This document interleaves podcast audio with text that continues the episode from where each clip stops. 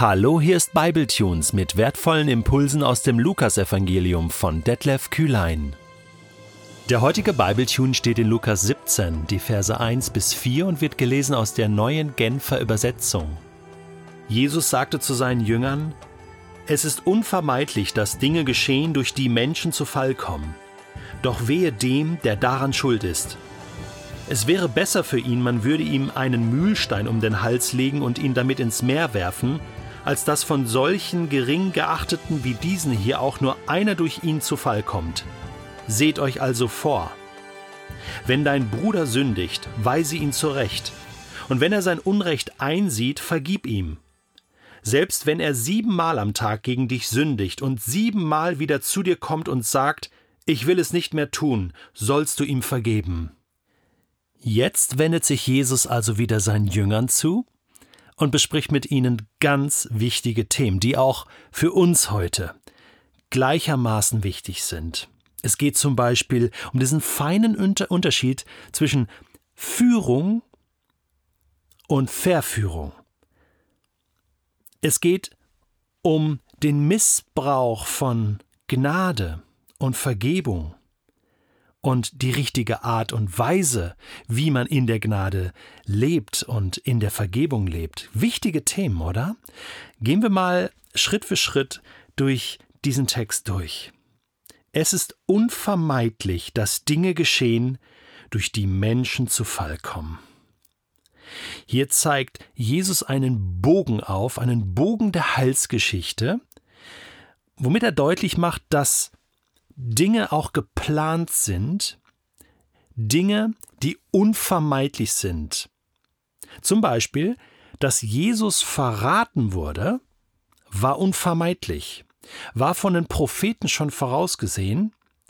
Das heißt, das musste geschehen. Jesus sagt das auch Es muss erfüllt werden, es muss geschehen. Das heißt, da gibt es einen Plan Gottes, den er voraussieht, sage ich jetzt mal. Gleichzeitig gibt es aber Menschen, die das machen, die sich dafür entscheiden. Und das sind keine Roboter, die sind nicht so programmiert, sondern sie, sie äh, entscheiden sich aus freien Stücken. Und deswegen, es ist unvermeidlich, dass Dinge geschehen, doch wehe dem, der daran schuld ist. Das ist eine Spannung, ich weiß. Wie kann es sein, dass Gott Dinge plant und dann passiert's und dann macht er die Menschen, die das tun und diesen Plan erfüllen, dafür verantwortlich.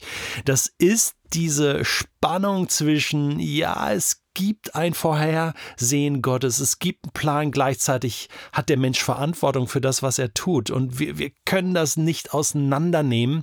Wir müssen das in dieser Spannung stehen lassen. Darüber spricht Jesus jetzt hier. Aber äh, gehen wir mal auf eine andere Ebene. Das eine ist so dieses theoretische, was wäre wenn und, und so weiter. Jesus sagt, es ist unvermeidlich die Dinge passieren, aber schaut, es ist schlimm, wenn Dinge passieren, wenn Menschen verführt werden und sie zu Fall kommen. Äh, dieser Begriff Fall kennen wir vom Sündenfall, 1. Mose 3, wo die Menschen abfallen von Gott. Das heißt einfach, sie, sie disqualifizieren sich von der Gemeinschaft mit Gott. Ähm, sie distanzieren sich von Gott. Sie gehen einen bewussten Schritt weg von Gott. Das ist eigentlich die Definition von Sünde. Ich trenne mich bewusst von Gott durch das, was ich tue. Verfehle so mein Lebensziel. Ja, Hamartia, Sünde im griechischen Zielverfehlung.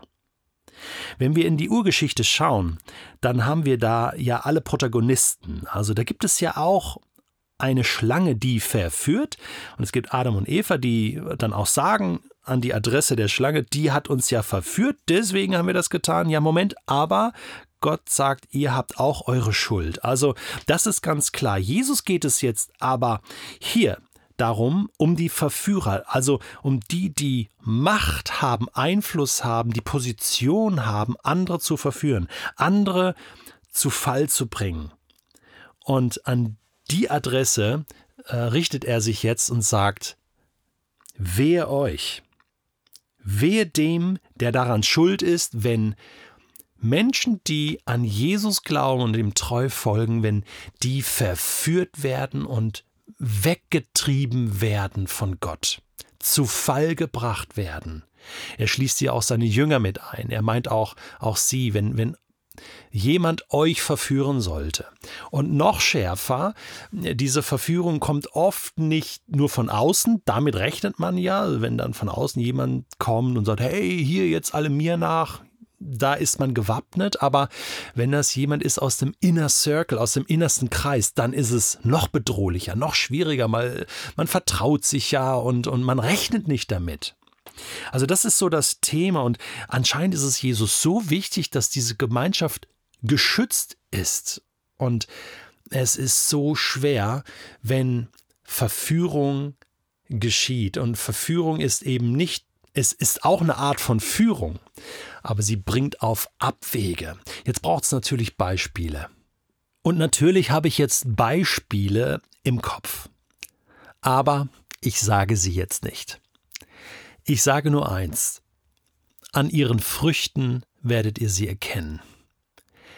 Das sind Menschen, das sind Organisationen, die in einer gewissen Radikalität vorgehen. Das ist im christlichen Bereich so, im kirchlichen Bereich, auch im politischen Bereich, da wo es radikal wird, links oder rechts, da wird es problematisch. Und da passiert sehr oft Verführung, zu etwas Schlechtem.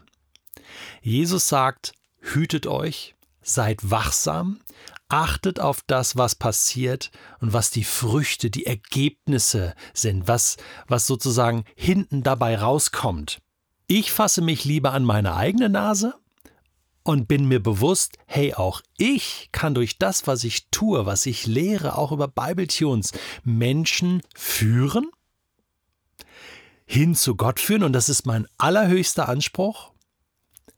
Ich kann aber auch verführen. Wenn ich anfange, irgendwo auszuufern, radikal zu werden, über die Gnade Gottes so zu sprechen, zum Beispiel, dass ich sage, hey, alles ist erlaubt. Gott ist so groß, so gnädig und es gibt Menschen, die das auch so predigen, aber ich tue das nicht. Ich versuche nicht auf der Seite vom Pferd zu fallen. Gleichzeitig kann ich die Gnade Gottes schmälern und gesetzlich werden und sagen, hey, du musst dies tun, das tun, um vor Gott gerecht zu sein und ein, ein Gottesbild der Angst verbreiten. Aber verstehst du, in der Mitte irgendwo zu bleiben, in der Spannung zu bleiben, ähm, nicht einseitig zu werden, das ist gar nicht so einfach. Und manchmal juckt es einen in den Fingern, irgendwo extremer zu werden, oder? Und das geht mir genauso, denn dann kannst du viel, viel mehr erreichen in kürzester Zeit. Sich immer wieder unter die gewaltige Hand Gottes demütigen, das ist hier der Punkt. Ich meine, es ist demütigend, wenn Jesus sagt, also dem wäre es besser, wenn du das vorhast, dann richte dich lieber selbst hin oder lass dich hinrichten. Ja, äh, mach dir so einen Mühlstein um den Hals und versenk dich irgendwo in die Nordsee. Das ist besser für dich, als dass du das tust, was du vorhast. Das andere Thema, was Jesus bringt, ist umso schöner. Das Thema Vergebung. Und auch hier, es ist nicht einfach, ja, Gott ist so lieb, er vergibt einfach alles und egal wie du lebst, Gott lässt immer fünfe gerade sein. Nein, es heißt hier, wenn dein Bruder Bruder sündigt, weise ihn zurecht, und wenn er sein Unrecht einsieht, vergib ihm. Das heißt, da ist ein Prozess von Kommunikation, wir achten aufeinander, mir fällt auf, hey, du lebst nicht mehr mit Gott oder du, du, hast Dinge in deinem Leben, die passen nicht mit Gott zusammen, mit seiner Ethik, mit seinem Willen. Und natürlich gibt es Gebote, natürlich gibt es eine Ethik. Wir, wir, wir können nicht einfach drunter und drüber leben. Und das hat Jesus uns auch vorgelebt. Und deswegen achten wir aufeinander. Und in diesem Rahmen, in diesem klaren Rahmen, wo Klarheit und Wahrheit herrscht, herrscht aber das allerhöchste Maß an Liebe. Vergebung.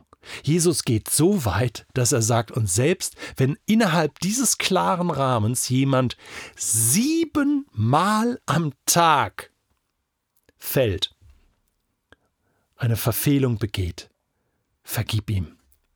Ist da, also Ich musste das ein paar Mal lesen, um das wirklich zu glauben. Siebenmal am Tag, ist das nicht übertrieben? Wie kann ich denn nach dem sechsten, siebten Mal immer noch kommen und sagen, hey, es tut mir so leid und ich habe es wieder nicht geschafft und ich bin so schwach und vergib, vergib.